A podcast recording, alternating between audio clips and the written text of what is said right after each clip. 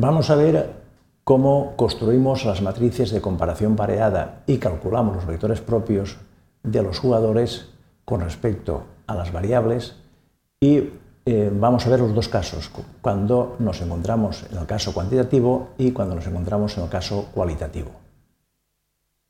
esta sería una estructura clásica de valoración de un jugador en la que pretendemos valorar el jugador X eh, teniendo estos comparables y teniendo esta estructura de características deportivas personales con estas eh, variables secundarias. Bien, lo primero que tenemos que hacer, como, ya sabemos y se, ha visto en otros vídeos, es calcular la ponderación de todas las variables. ¿eh? Esto se puede hacer eh, a través de las matrices de comparación pareada.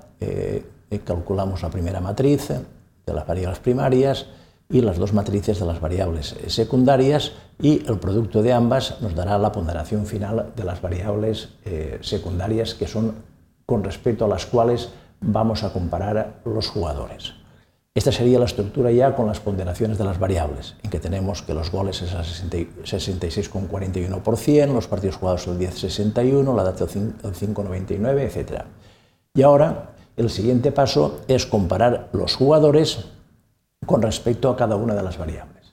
Pero si observamos las variables veremos que hay variables cuantitativas y variables cualitativas. Variables cuantitativas son los goles, los partidos jugados, las asistencias, la edad. Esas son variables que podemos encontrar información de ellas en publicaciones, en periódicos, en revistas, en Internet, etc. Podemos saber los goles que cada uno de estos jugadores ha marcado.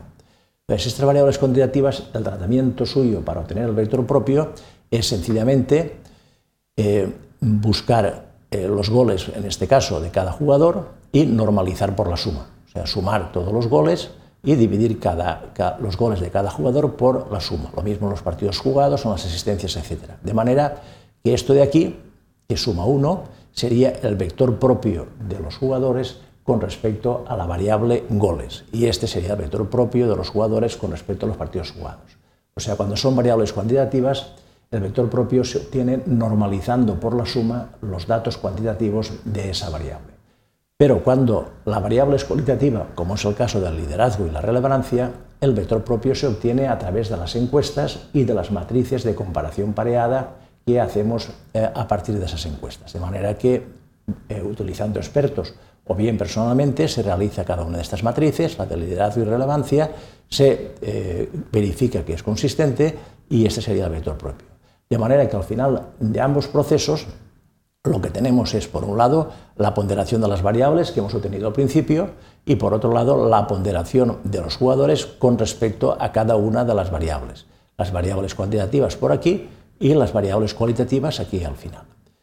Eh, el producto de ambas eh, veremos más adelante que nos da el resultado de la ponderación de los jugadores con respecto a todas las variables, que es lo que estamos buscando para obtener su valor.